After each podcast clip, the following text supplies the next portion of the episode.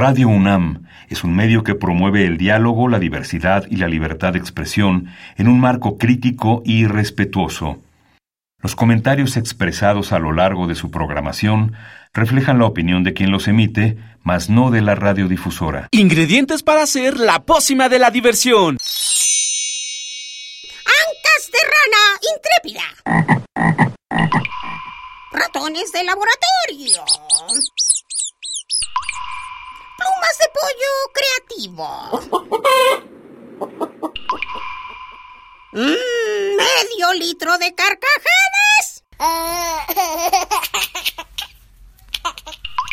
Y listo. Revolvemos todo y decimos... ¡Hocus Pocus!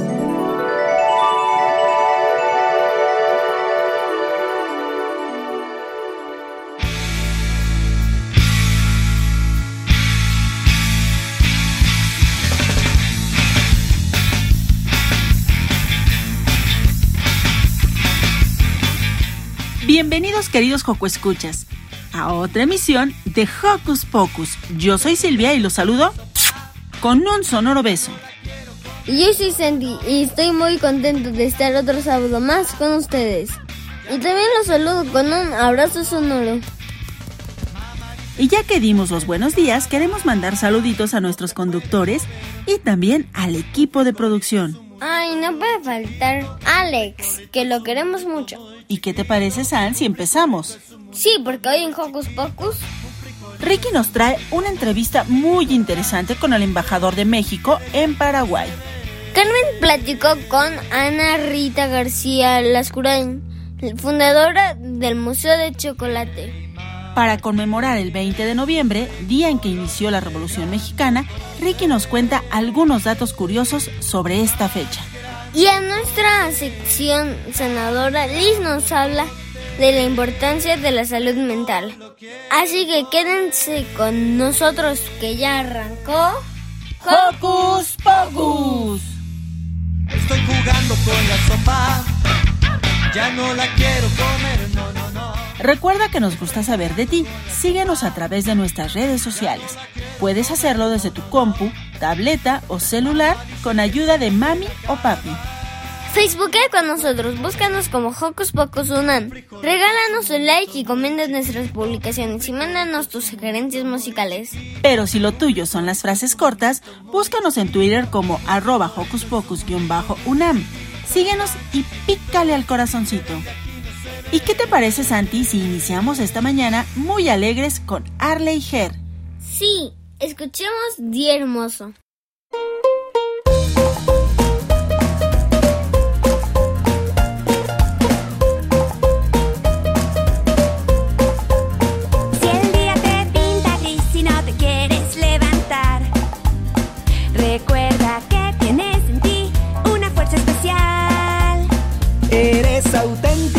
No hay otro como tú. Puedes llenar tu día de alegría, saca lo mejor de ti. Si estás enojado, recuerda siempre es mejor hablar. Y si te sientes frustrado, respira y vuelve a empezar. Pues siempre, siempre, todo tiene solución. Solo confía, no lo olvides, no estás solo, tú eres un campeón. Hoy es un día hermoso, maravilloso, es para compartir. El sol está brillando, pajarillos cantando, al verte sonreír. Puede ser divertido, con calor o frío, todo depende de ti. Pues no importa que llueva en plena primavera, si decides ser feliz.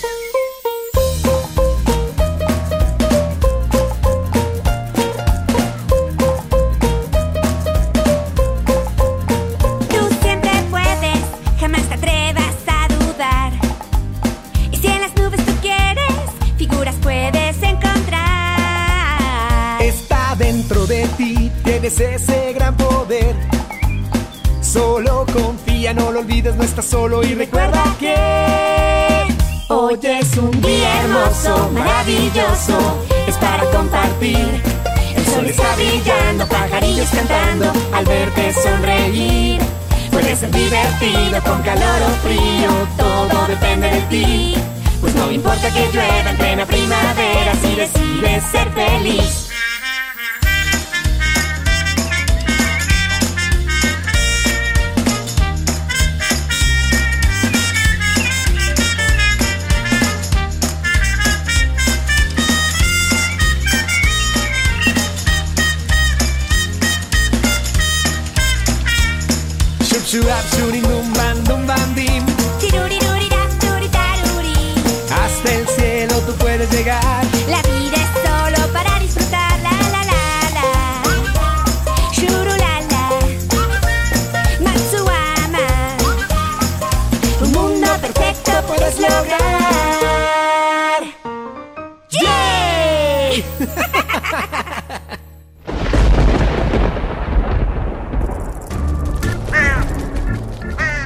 Chispas, radios y centellas. Estás en Hocus Pocus.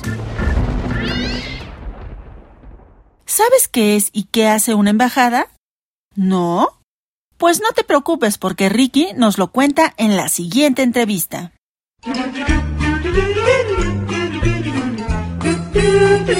¿Listo micrófono? ¡Yeah! ¿Listo invitado? ¡Yeah! ¿Listas las preguntas? ¡Yeah! Tres, dos, al aire. Ahora va la entrevista. Hola,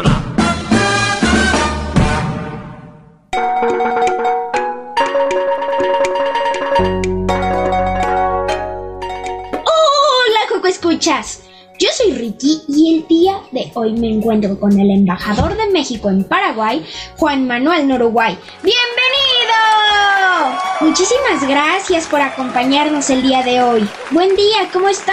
Bien, Ricky, muchas gracias. Bien acá, contento representando a México y a todos los mexicanos aquí en este país hermano del Paraguay. Y a tus órdenes, Ricky. Por supuesto, pues muchísimas gracias eh, por acompañarnos el día de hoy en esta entrevista y vamos a comenzar. Primero que nada, ¿qué es y qué hace la Embajada de México en Paraguay? Mira, eh, la Embajada de México en Paraguay es eh, la representante del Estado mexicano, del gobierno mexicano, eh, que defiende los intereses de México en este país, apoya a los mexicanos, les damos pasaporte, les damos actas de nacimiento, certificados de nacionalidad, cuando tienen problemas los ayudamos, es decir, ayudamos a todos los mexicanos, promovemos el comercio, la cooperación y todos esos temas que interesan a México y a los mexicanos. Representamos al presidente de México, al gobierno, al canciller y pues y a todos los mexicanos para lo que se les ofrezca acá en este país hermano. ¿eh?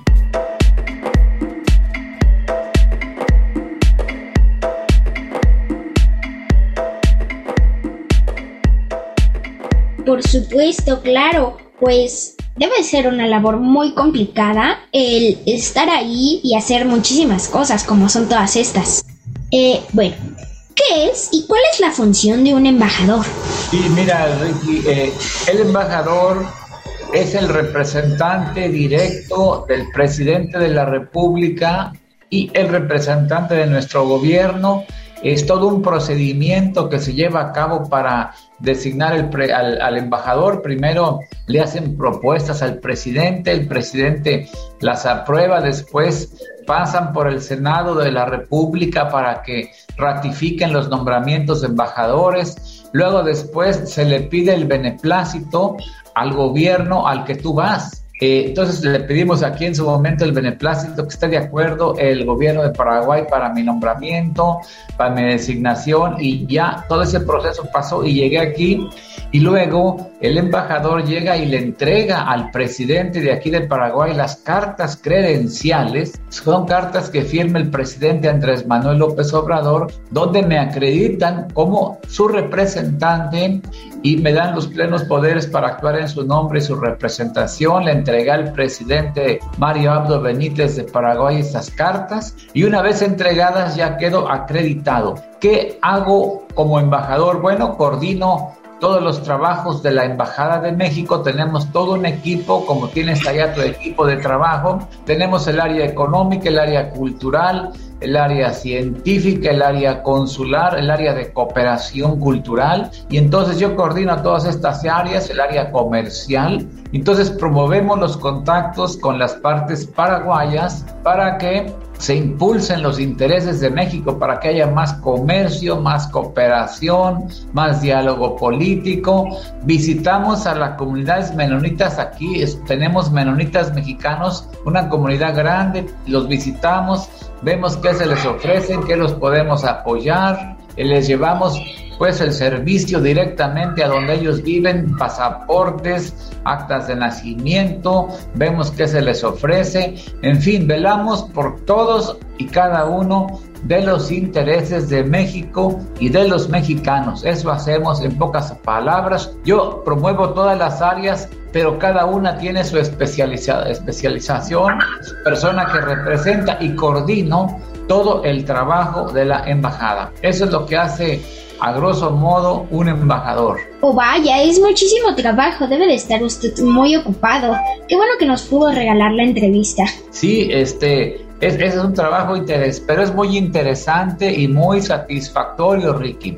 Es muy satisfactorio, por ejemplo, pues mira, ahora que estaba la pandemia más fuerte, llegaban los mexicanos aquí preocupados porque no tenían cómo regresar a México, no tenían dinero, no tenían nada, y de una forma u otra los apoyábamos para que tuvieran alojamiento, para que tuvieran alimentación, y luego pues para buscar cómo ayudarlos a regresar a México, y tú haces un apoyo de eso a los mexicanos, y es realmente un trabajo muy bonito, muy humano, y muy satisfactorio ayudar a los mexicanos que, que se le perdió el pasaporte, que tuvo un problema, lo ayudas y tú te sientes muy bien por el trabajo que realizas, ¿no? Igual un empresario viene, quiere que lo apoyemos a promover sus productos, igual lo hacemos, ¿no? Todo eso hacemos por México y por los mexicanos. Si algún, algún día te interesa a ti ser diplomático, creo que puedes lograrlo y verás que el trabajo es realmente interesante, muy interesante, ¿eh? para promover a México en todos los aspectos. Por supuesto, claro que sí. Bueno, ¿y cómo es que difunden la cultura mexicana en Paraguay? Uh, pues es un tema muy importante tu pregunta, Ricky. Mira, aquí México llegó a Paraguay, se dio a conocer a través de la cultura, la época del cine mexicano, la época dorada, personajes como Chabelo, el Chavo del Ocho, Pedro Infante, Javier Solís, este, Vicente Fernández, la vecindad del Chavo. Todos esos personajes nos trajeron aquí a México, se conoció a través de ellos México. Y ahora, ¿qué hacemos para difundir nuestra, nuestra, nuestro país, nuestra cultura? Bueno, hacemos pues muestras de cine mexicano, cine infantil, cortos, hacemos pasamos largometrajes, hacemos presentaciones eh, de pintura mexicana.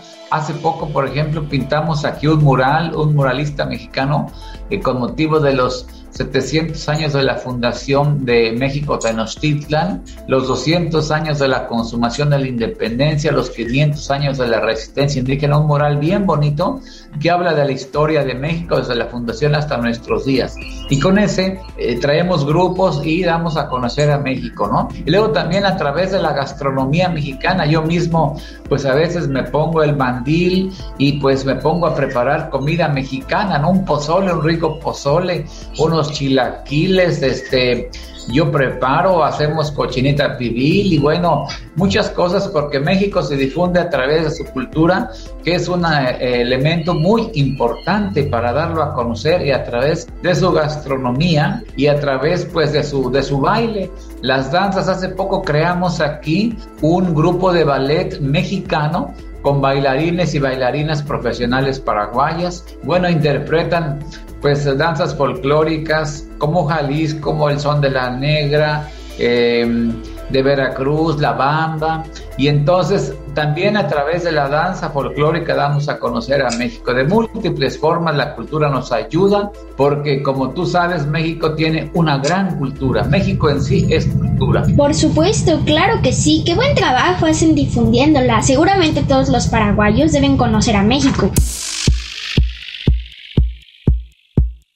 sí, eh, muchos, muchos conocen algo de México, eh, han estado en México algunos, y, lo más interesante aquí de todo es que tienen un gran aprecio hacia México los paraguayos y, y los paraguayos de todos los sectores sociales, altos, medios, eh, de todas las clases, gran simpatía, amor a México y a los mexicanos, de manera que eso ese cariño y la simpatía nos ayudan a hacer nuestro trabajo porque tú ya los conoces y te comentan de México, quieren saber de México, ¿no? México, te, quiero decir una cosa muy importante, Enrique, en toda América Latina, yo creo que México es el país que tiene más presencia cultural y uno de los que tiene más, más simpatía por todo lo que significa México, por toda la historia de México que es muy interesante, por toda la música mexicana, por toda la gastronomía mexicana, por todo el mariachi.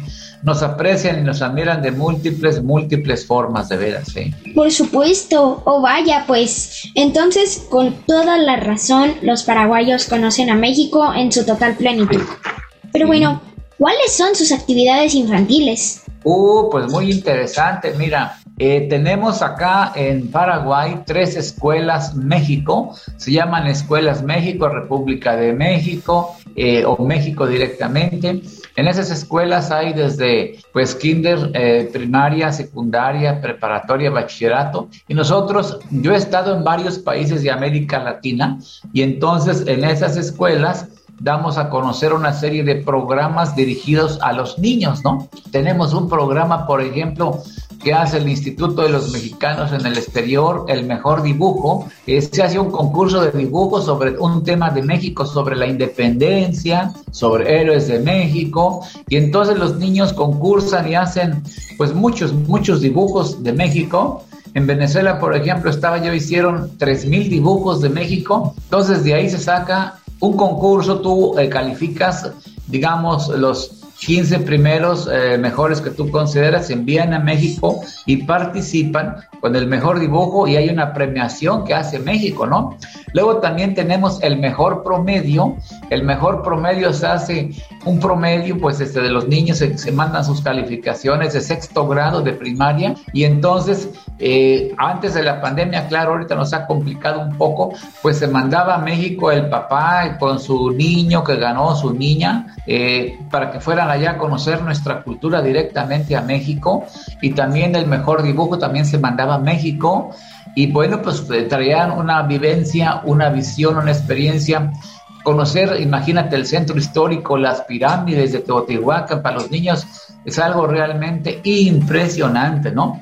Y otro programa que tenemos eh, de poesía, también hacían poesía sobre México y hacen, y entonces todo esto nos ayuda y luego los enseñamos, les llevamos piñatas, les decimos lo que es la tradición de la piñata, les eh, llevamos pues también experiencias de, cartonería mexicana, hacer alebrijes a los niños, hacer piñatas, también nos divertimos. Y bueno, yo a veces este juego pues fútbol con ellos, aquí son muy amantes del fútbol los niños y este en México hay muchos jugadores paraguayos en primera división eh, en el fútbol mexicano, aman al fútbol y bueno, todo eso hacemos con los niños y realmente pues me gusta mucho platicar, dialogar con, los niños, ¿eh? Porque te decía yo al principio, pues que todos los grandes recordamos mucho nuestra infancia y dicen pues que todo adulto lleva un niño por dentro, ¿no?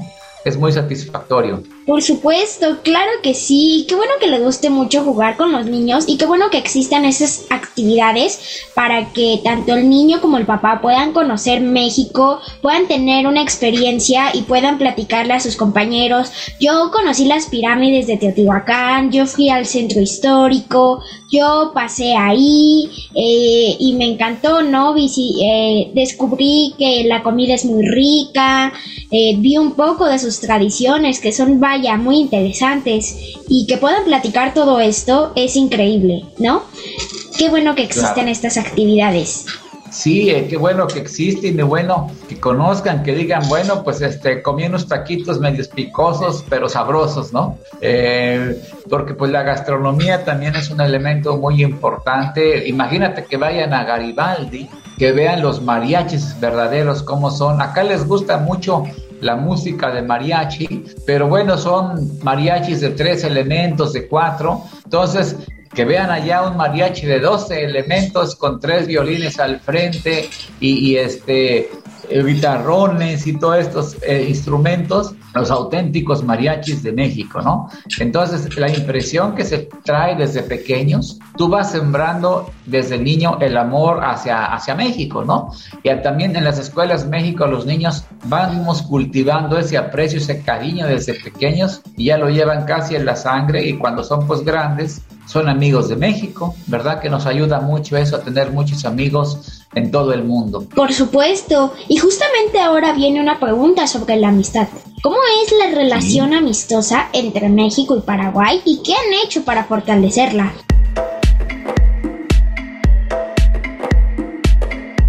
Mira, pues muy interesante esa pregunta. Realmente estamos a 7000 kilómetros de distancia. Paraguay está en Sudamérica, entonces está un poco lejos la cosa, pero pues mira, hoy con las nuevas tecnologías esa distancia se va reduciendo. De manera que eh, hay acá la relación amistosa es muy buena, hay gran amistad eh, con nuestro país, no hay conflictos, nos ven de manera atractiva, como un país amigo, como un país interesante, como un país que tiene muchas cosas, pues que les puede servir a ellos de ejemplo para mejorar eh, en la economía, en la organización, en las tecnologías, y, pues eh, entre los jóvenes también quieren saber pues cómo piensan los jóvenes mexicanos. Queremos también nosotros tener más relación amistosa, decir, tanto a nivel oficial, que es muy buena la relación, pero queremos también tener eh, amistad entre niños, entre jóvenes de aquí de allá y eso es una relación humana que trasciende la relación oficial, ¿no? Y ahí te decía yo, por ejemplo, el fútbol es muy buena, la, visión que tienen de fútbol mexicano, muchos quieren irse a jugar allá, entonces eso nos ayuda mucho, la amistad es muy buena y, y, puede ser mejor todavía, ¿no? Alimentándola pues cada día con elementos de la cultura mexicana, porque ¿sabes cuál es nuestro lema, Ricky, diariamente en la embajada? Traer más México a Paraguay. Ese es nuestro lema. ¿Y cómo traemos? Pues de múltiples formas, ¿no? Con cultura, con cooperación, con diálogo, eh, con muchos otros elementos que nos conozcan más y mejor. Por ejemplo, eh, en mariachi tenemos previsto hacer eh, un concurso de mariachi aquí en Paraguay que participen varios grupos y entonces que sepan más canciones de las que saben porque generalmente tocan las mismas, que sepan más canciones, que las toquen mejor y que interpreten eh, pues, eh, mejor el papel del mariachi en vestimenta, en instrumentos, en todo, sí, ser más originales de nuestra tradición y defenderla, ¿no? Y en la gastronomía también y pretendemos que se apeguen más a la gastronomía mexicana, este, para que pues sea el México más original que difundamos. Eh, en resumidas cuentas, acá nos aprecian mucho y estamos trabajando para que esa simpatía se incremente todavía más. Claro, por supuesto, pues suena que es una relación muy bonita la que hay entre México y Paraguay y que pues existen muchísimos amigos de estos dos países que, que se conocen muy bien y que les gusta compartir tiempo, ¿no? Bueno, ahora un poquito más acerca de la cultura. ¿Qué choques y qué parecido tiene la mexicana con la paraguaya? Bueno, empecemos por lo parecido. Mira, eh, ambos somos pueblos mestizos. En los dos se dio pues ampliamente el mestizaje, porque hay pueblos en América como Estados Unidos, como Canadá, como Argentina, que prácticamente no hubo mestizaje. De manera que una de las virtudes, creo yo, eh, de, ambos pueblos, mexicano y paraguayo, es el mestizaje, eh, producto pues de la relación entre pues españoles, europeos e indígenas. La cultura se refleja bastante en eso. Eh, luego, pues otro elemento también, ese es el elemento indígena. En ambos tenemos pueblos indígenas. Eh, idiomas, idiomas indígenas se hablan allá, 68 idiomas acá, con la diferencia de que acá, sabes que se habla el español y el guaraní. De los pueblos guaraníes. La gente aquí la gente, toda la gente, pues este, en la calle de clase media, alta, baja, habla el guaraní, fíjate, además del español. Eso es un mérito muy, muy importante que yo reconozco en los paraguayos, hay una especie de mezcla entre guaraní y español que se llama yopará y que se mezclan las palabras, pero todo el mundo habla el guaraní o el yopará en su vida cotidiana. Eso nos falta a nosotros promover que conozcamos más nuestros idiomas en náhuatl. Por ejemplo, en México nadie habla náhuatl, ¿no? Deberíamos conocer más nuestros idiomas porque, pues, Ricky, tenemos una gran deuda histórica con nuestros pueblos originarios, ¿no?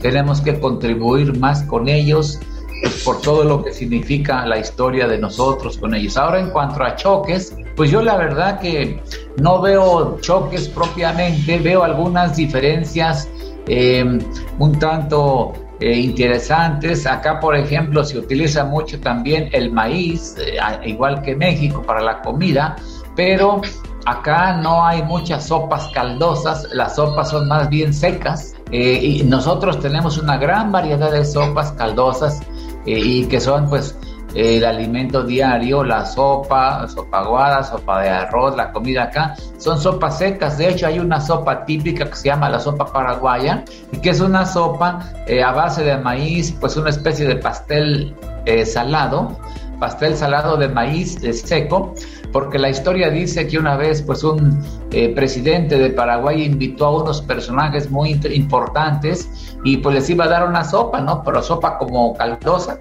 Se resecó esa sopa y se hizo como un pastel seco dulce y pues dijo, pues tráiganla, ¿no? Y entonces a partir de ahí se acuñó el concepto de sopa paraguaya que después es la sopa nacional del país. Gustó tanto que pues de un accidente salió esa sopa, ¿no? Entonces eso es algo medio chusco, pero, pero así salió pero no, no hay choques propiamente con México porque somos países hermanos muy parecidos. Otra cosa que es un poco chusca que en la noche no toman, no comen sandía ni agua de sandía ni nada, ¿no? Dicen que, que hace mal, pero realmente los mexicanos no, al menos yo soy de Zacatecas y bueno, no tenemos esa, esa tradición. Este, y bueno, pues acá te digo, son, también hijos del maíz, igual que nosotros, comen muchísimo maíz, pero eh, en pastel o en cosas así más saladas, ¿no? Yo a partir de ahí hice yo el pastel de lote, pero en lugar de ponerle sal le puse pues este leche azucarada, vainilla los ingredientes y se hacen cosas, sí se pueden aportar elementos de aquí para hacer comida mexicana, ¿no? Eh, el país es pues muy simpático, uno se siente muy a gusto diariamente aquí eh, con los paraguayos. Pues qué bueno, vaya, parece que tenemos muchísimo parecido y las diferencias son muy pocas. Entonces, pues creo que deberíamos aún, aunque tenemos amistad, tenerla aún más porque compartimos muchas cosas y creo que de esto podemos sacar algo muy bonito. Bueno, ¿y cómo es estar en Paraguay? Mira, eh, es estar más o menos como una, una provincia mexicana eh, Paraguay aquí, Asunción, eh, tiene como un millón de habitantes, digamos, eh, quizás menos que Querétaro. tiene las características de una ciudad provinciana mexicana todavía. No hay tanta gente, no hay tantos carros. Pues en ese sentido, la vida es relativamente más fácil y, realmente estar en Paraguay es estar con unos pues personas amigas, ¿no?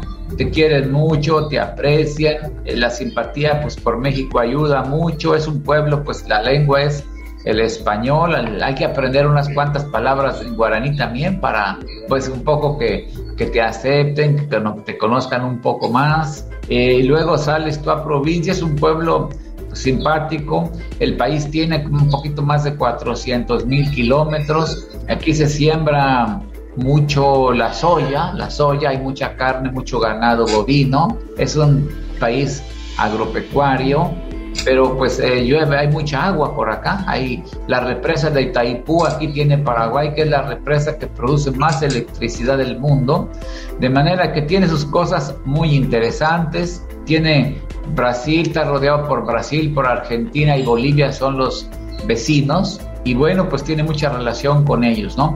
Pero hay espacio para que pues México llegue más acá y tengamos más presencia de nuestro país, más comercio, más cultura, más todo, es decir, más México en Paraguay, que es nuestro, nuestro lema. ¿eh? Muy contentos estamos aquí en Paraguay. ¿eh? Por supuesto, vaya, suena que es un país muy lindo y me encantaría estar ahí. Ojalá que vengas, yo te invito, pues si algún día te animas y vienes a conocer, aquí te damos alojamiento y todo, Ricky. Claro, por supuesto. Bueno, ¿y qué es lo que más les le gusta de ser embajador ya para terminar? Bueno, yo creo que lo que más me gusta es representar a México y ayudar a los mexicanos cuando tienen problemas. Ayudarlos, te sientes pues muy satisfecho, los alientas y, creo que representar a México es lo más grande que puede haber, servir a México, porque como decía Vicente Guerrero, la patria es primero. Pues muchísimas gracias por haber estado aquí, eh, muchísimas gracias por haber aceptado la entrevista. Yo soy Ricky, él es el embajador de México en Paraguay, Juan Manuel en Uruguay, y juntos nos despedimos. Muchísimas gracias. Adiós. Adiós, Ricky. Muchas gracias.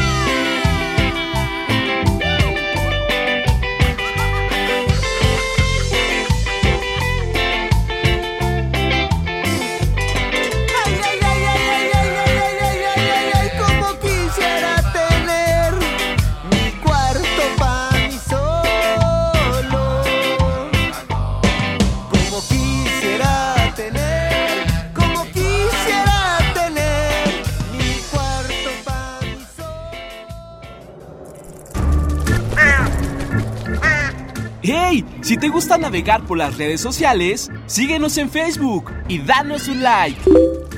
Encuéntranos como Hocus Pocus Unam.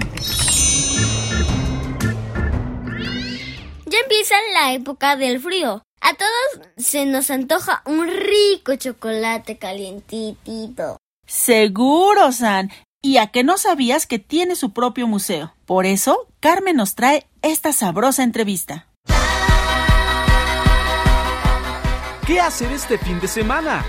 Ver, escuchar, sentir, reír, disfrutar.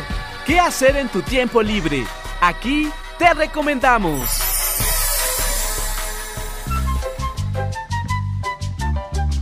Queridos Coco Escuchas, hoy estamos súper contentos porque ya van a escuchar esta entrevista que les traemos y seguramente se les va a hacer agua la boca porque está con nosotros esta mañana Ana Rita García Lascurain, que es fundadora y directora del Museo del Chocolate. Escucharon muy bien, ese dulce favorito de todas las niñas y todos los niños y también de los adultos tiene su propio museo. Ana Rita, bienvenida a Hocus Pocus. Muchísimas gracias por la invitación, Carmen. Pues aquí felices de compartir lo que hacemos todos los días en el Museo del Chocolate. Y bueno, cuéntanos, ¿cómo fue que el chocolate ahora tiene un museo. ¿Cuándo fue que se fundó? Pues mire, estamos a punto de cumplir 10 años, antes de cumplir nuestra primera década, Carmen, porque en esos 10 años pues hemos tenido enorme cantidad de visitantes jóvenes, niños, adultos, abuelitos de muchos países y pues todos amantes del chocolate. Por supuesto, yo creo que no he conocido todavía una persona que diga, este, no me gusta el chocolate. No, claro que no. Oye, y menos los mexicanos, ¿no? Nosotros hace 10 años que empezó esta iniciativa, pensamos que era necesario, como bien dijiste, que el chocolate tuviera un museo porque como tú sabes, pues este es un gran regalo que le dio México al mundo y queríamos construir junto con nuestro público un lugar de reunión justamente para conocer mejor de dónde viene este llamado regalo de los dioses y por qué nos gusta tanto. Oye, y cuéntanos un poquito de tus primeros pasos para fundar este museo. ¿Qué fue lo primero que tuviste que hacer? ¿A qué te tuviste que enfrentar? Eh, y claro, la satisfacción de decir, ya tengo ahora sí que un lugar para, para este museo? Pues es una gran pregunta, Carmen, y muchas gracias porque así como es grande la pregunta, es grande el tema. Eh, todo mundo pensamos en chocolate y nos sale la sonrisa, ¿no? Y pensamos pues en ese gran gusto, pero detrás del chocolate hay una historia de más de 30 siglos en México. Y yo te podría decir, la historia del chocolate es la historia de México, ¿no? Están siempre entrelazadas una y la otra. Y, y bueno, pues había que empezar a entender eso y es un, aprendizaje constante. Entonces, lo primero que, tuvimos que buscar es, bueno, ¿cómo podemos en este espacio que es una casa, cómo podemos hacer sentir a nuestro público que está entrando nuevamente en una casa y que es la casa del chocolate, en donde cuarto por cuarto vas a ir aprendiendo distintas cosas que se relacionan con él. Y luego el, reto más grande eh, además de entender pues cómo, cómo comunicarle a nuestro público esto y sobre todo cómo, cómo hacer sentir a nuestro público, ¿no? Porque el chocolate pues lejos de ser una gran este, construcción cultural o un gran, gran aprendizaje para todos, es una cosa muy emotiva. Entonces, una parte importante del museo es eh, cómo prendemos aquellos recuerdos y aquellas preferencias de cada persona, que son muy diversas y tan diversas como lo somos los seres humanos, ¿no? Y creo que un reto importante fue entender eso precisamente. Eh, cuando empezamos con la idea del museo, pues había mucha gente que no se la creía, ¿no? Y decían, pero ¿cómo un museo para el chocolate? ¿Qué es eso? Y no, no lo van a lograr, o este, el lugar no es el adecuado, o no tienen el suficiente espacio, bueno, siempre hay, siempre hay piedras en el camino, ¿no? Y a 10 años de haber iniciado este camino, de haber abierto las puertas al público, yo te puedo decir que cada vez es mejor el museo cada vez llega más gente, cada vez aprendemos más de la gente que llega y cada vez se suman más iniciativas. Es increíble lo que puede mover eh, un ingrediente tan delicioso como, como es el chocolate en nuestros corazones finalmente, ¿no? Ahora tenemos una gran cantidad de estudiantes universitarios trabajando en proyectos personales y también en prácticas, servicio social, etcétera. Y ellos pues son una muestra, ¿no? De que está en manos de los jóvenes y de que ellos aportan no sabes cuántas ideas fantásticas nuevas. Oye, ya lo decías, ¿no? Chocolate, un ingrediente muy importante para los mexicanos. Evidentemente, sí nos llenan los corazones, pero también eh, todos los sentidos, ¿no? Desde el olfato, la vista, el sabor. Cuéntanos qué es lo que vamos a encontrar en este museo, cómo vamos a interactuar con el chocolate. Bueno, pues ya lo dijiste, eh, para nosotros la experiencia sensorial es crucial, ¿no? Muy importante. Entonces, desde que tú llegas al museo, lo primero que vas a tener cuando te recibe, quien te recibe en la puerta, alguno de los miembros del equipo, es ver cómo son las mazorcas de cacao, que así se le llama al fruto, y luego probarlo. Eh, todos nosotros conocemos bien el chocolate, pero pocos de nosotros hemos probado la almendra de cacao, que es de donde viene pues toda esta delicia. Entonces, la primera, digamos, como comunión que se hace antes de entrar a la visita del museo es ver una almendra de cacao, sentir su textura, llevarla a la nariz y sentir el olfato de este pues complejísimo componentes que, tiene el cacao y luego pues hacer la prueba, ¿no? Entonces tú allí te vas a adentrar, esa prueba. Es difícil de describir con palabras porque el cacao pues bueno, no, no por nada se llama el alimento de los dioses como decía ahorita, es un sabor muy complejo, muy intenso, lleno de tonos distintos y más aún los cacaos mexicanos, ¿no? Que son lo, que tenemos en el museo. En México pues goza de muchos tipos de cacao de gran calidad, cacaos finos de aroma que vienen de Tabasco y de Chiapas y cada uno de ellos, nuevamente te digo, yo, yo me gusta pensar en el cacao como los seres humanos. Entonces cada almendra es un sabor distinto, una personalidad distinta y bueno, pues las reacciones de entrada son increíbles, ¿no? Y luego pues a lo largo del recorrido vas a ir aprendiendo desde la larga y, muy intensa historia del cacao y el chocolate en México y luego cómo se va a Europa y otros lugares del mundo, y a la vez vas a estar viendo eh, obras de arte contemporáneo, también piezas antiguas, y tocando y oliendo distintas instalaciones que tienen que ver con eso, ¿no? Eh, es muy bonito porque sea cual sea la edad del público o su nacionalidad o su origen, hay temas muy importantes que se aprenden pues casi sin querer, ¿no? O sea, no es un museo aburrido, más bien todo lo contrario. Y por supuesto que no va a tener nada aburrido si pues vamos a poder saborear este que ya nos estás contando. Oye, cuéntanos algo más personal. ¿Tú tienes un sabor favorito en el chocolate? Esa es una gran pregunta también y bueno, generalmente me gusta comerlo en compañía, primera cosa, porque compartido pues ya es otro otro pues otra plática, no puedes decir, ah, mira, esto me supo más frutal o me supo el chocolate, de veras tiene mucha dimensión y, muchos aspectos. Eh, es muy distinto si lo comes en la mañana que al mediodía que en la noche, o si lo comes de postre después de comerte unos tacos o algo picoso, pues será otra la experiencia, ¿no? Entonces es, difícil poner el dedo en, en, decir, este es mi chocolate favorito, porque eso pues también diario cambia, ¿no? Y, si pruebas, pues los chocolates nosotros desde luego hemos aprendido, porque no era, no era el, objetivo principal del museo, hemos aprendido a lo largo de este camino a fabricar chocolates que ahora pues han sido premiados y, y ha sido una experiencia muy bonita, pero también hemos aprendido a probar chocolates de otras personas. Y bueno, pues cada quien fabrica su chocolate desde su corazón, con su personalidad. Y yo creo que lo más bonito, más que tener un favorito, es seguir probando. Oye, ¿y cuál, es, cuál de esos chocolates es de los que han sido premiados? Fíjate que, que este, los premios desde luego pues, son compartidos, ¿no? Que es lo más bonito. No, es como si fuéramos deportistas que se lo llevó y también ahí supongo que sería compartido, pero son todos cacaos mexicanos. Nosotros nos hemos concentrado pues a lo largo, te digo, de este camino tan bonito. Hemos tenido el privilegio de conocer muchos productores de cacao, tanto en, en Chiapas como en Tabasco, y bueno, pues ellos son los verdaderos guardianes de la naturaleza y de estos cacaos mexicanos.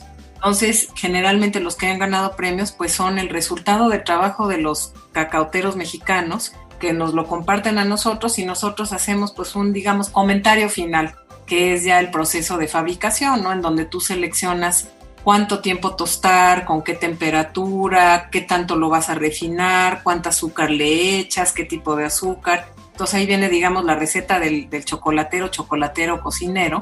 Y bueno, pues lo digo que son compartidos porque verdaderamente el mérito es de los productores y de lo que cuidan el cacao. Son chocolates generalmente oscuros los que han ganado los premios, aunque tenemos uno que, te cuento, Carmen, muy bonito, que hicimos con grana cochinilla, otro de los grandes ah. regalos de México al mundo. Sí, sí en una ocasión nos invitó el Palacio de Bellas Artes, no sé si recuerdas esa exposición que hubo de rojo mexicano. Sí, claro. trataba pues una exposición magnífica. Y bueno, pues nos picaron el, interés y hicimos una serie de chocolates con grana cochinilla que luego fueron premiados internacionalmente. Entonces, bueno, pues esta es una muestra otra vez de las colaboraciones y sobre todo de, del potencial, ¿no? Y de los sabores mexicanos que son pues infinitos y deliciosos. Muy bien, Ana Rita. Oye, cuéntanos para quienes no conocen el museo, ¿dónde podemos ir a probar estas delicias? ¿Dónde se encuentran ustedes? Claro que sí, gracias Carmen. Estamos en la calle de Milán, número 45, esquina con Roma. Es una casa porfiriana de 1909, muy hermosa. Y bueno, pues ya ir a caminar a la colonia Juárez ya es todo un paseo. Y luego entrar a una de estas casonas antiguas, pues también es muy bonito, ¿no? Ver cómo eran los espacios antes. Eh, la casa eh, pasó, la restauramos nosotros hace más de 10 años y fue una restauración muy minuciosa cuya intención fue regresarla a su original. Entonces, pues es muy divertido ir pasando por los espacios antiguos de la casa y abrimos los siete días de la semana, Carmen, desde hace muchos años. Órale. Y bueno, si no tenemos la oportunidad a lo mejor de ir inmediatamente ahorita que ya se están reabriendo un poquito los museos, pero si algo se nos atraviesa, ¿Podemos encontrarlos en alguna red social? Claro, muchas gracias por preguntar.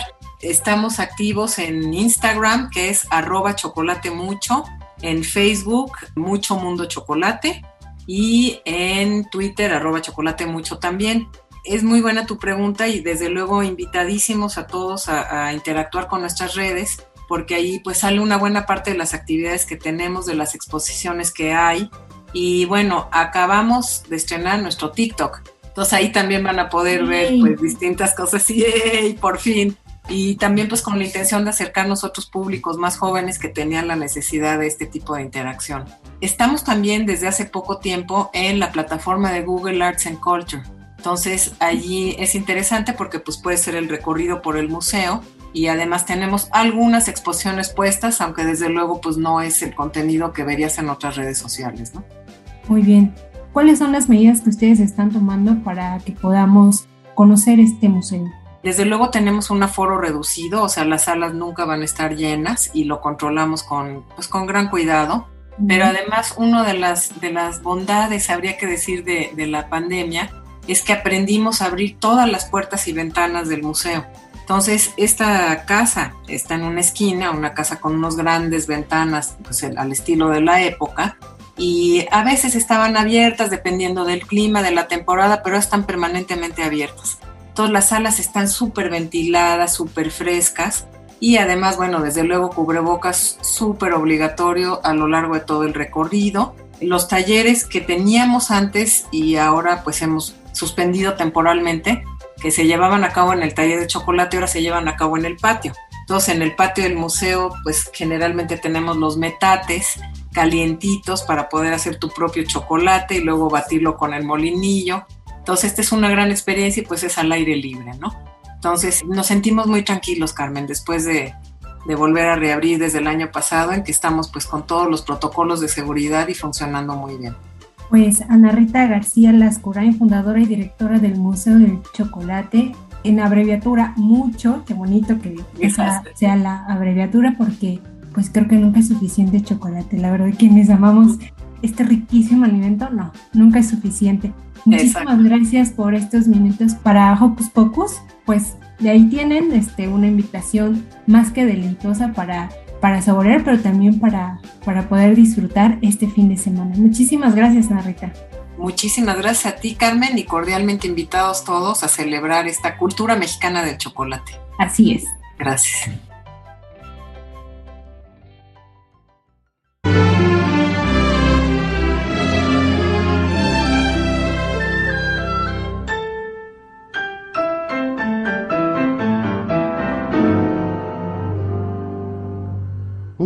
Rey en un castillo con murallas de membrillo, con sus patios de almendrita y sus torres de turrón.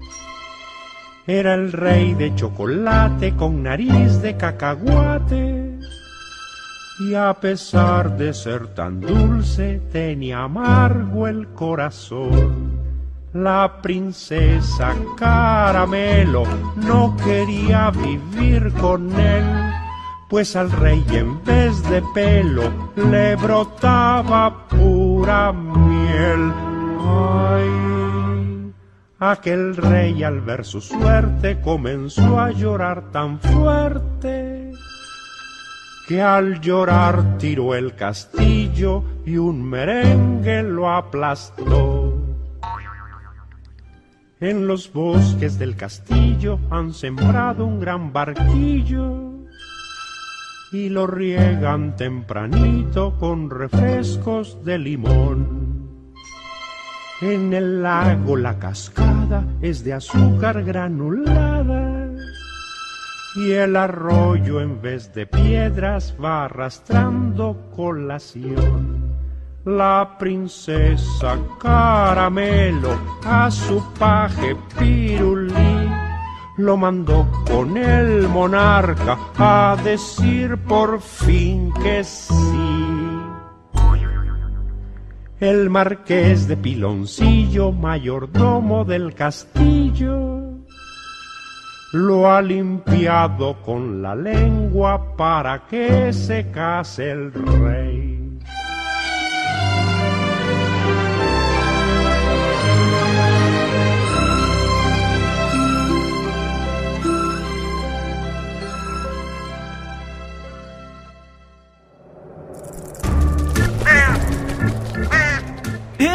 Sé parte de Hocus Pocus y busca nuestras redes sociales. En Twitter somos Hocus Pocus-UNAM y en Facebook Hocus Pocus UNAM.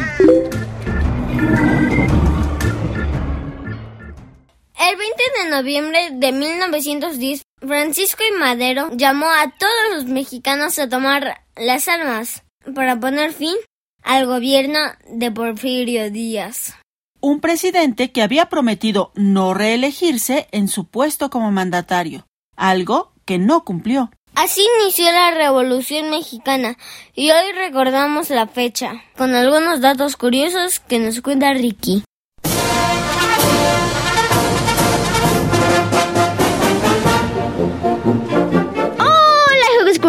Muy buen día, yo soy Ricky y el día de hoy les voy a contar 5 datos curiosos sobre la Revolución Mexicana. 1. Había niñas y niños en ella, como espías y encargados de armas. 2. Emiliano Zapata tenía un doble para asistir a eventos públicos. Cada que moría, la gente buscaba el lunar que tenía en la parte superior de su ojo para comprobar que realmente era Emiliano Zapata. Víctor Casasola fue el fotógrafo que capturó la Revolución Mexicana. Te dejaré algunas de sus obras de arte en nuestro Facebook, Hocus Pocus Unam. Y de paso, síguenos.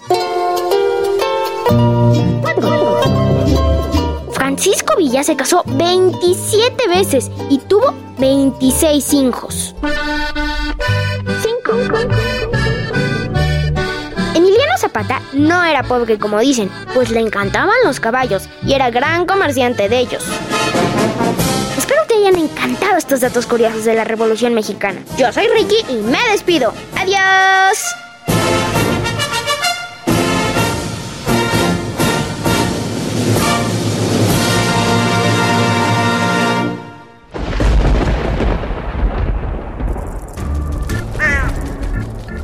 Chispas, radios y centellas. Estás en Hocus Pocus.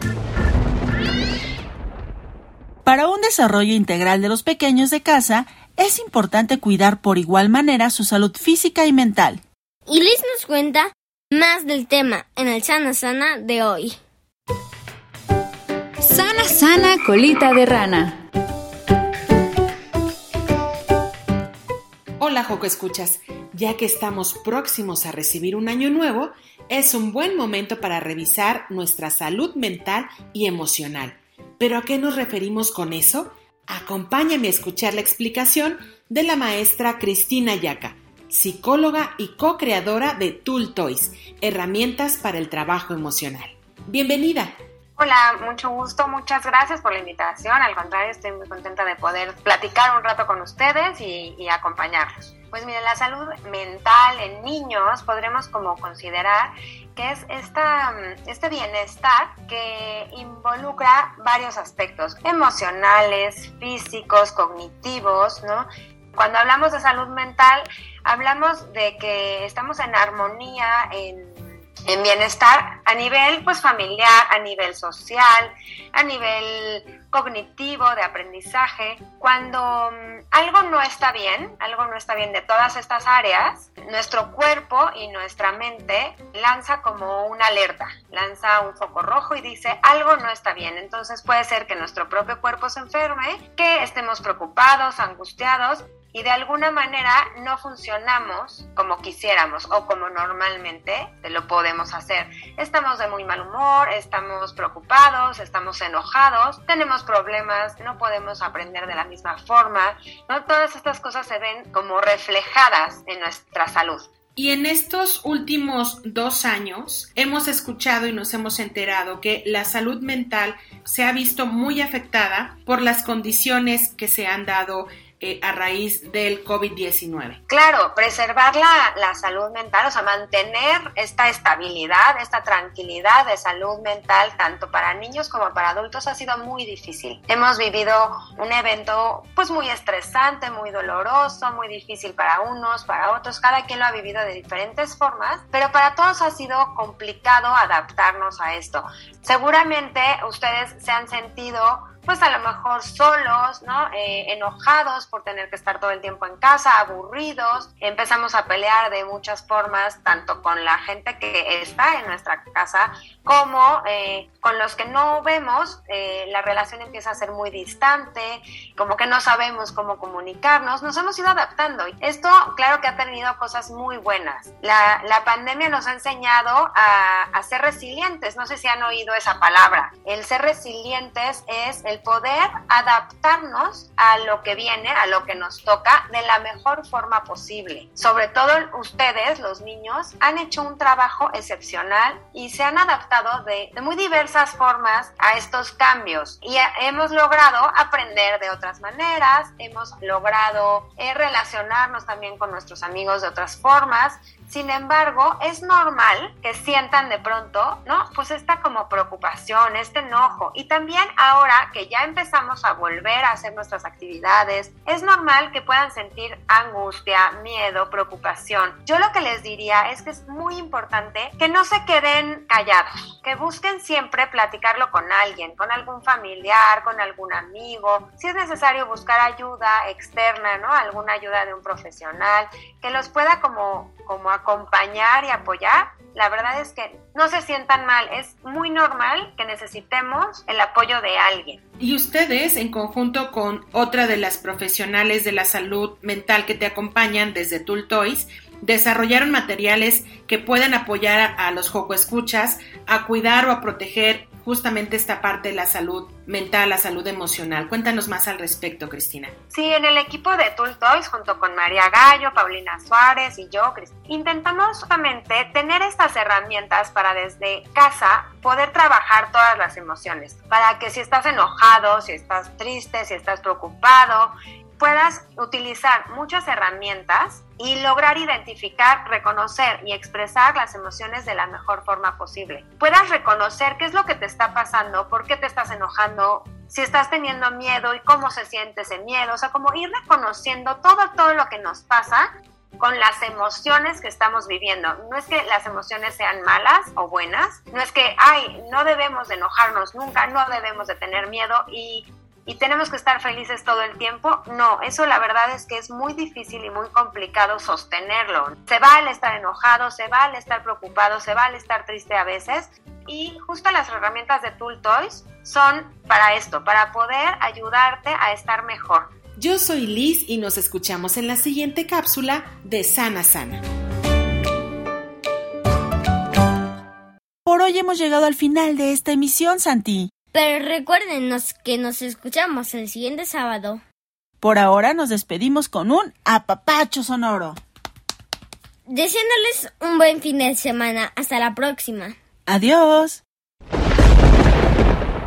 Radio UNAM presentó El espacio donde las niñas y los niños usan la magia de su imaginación.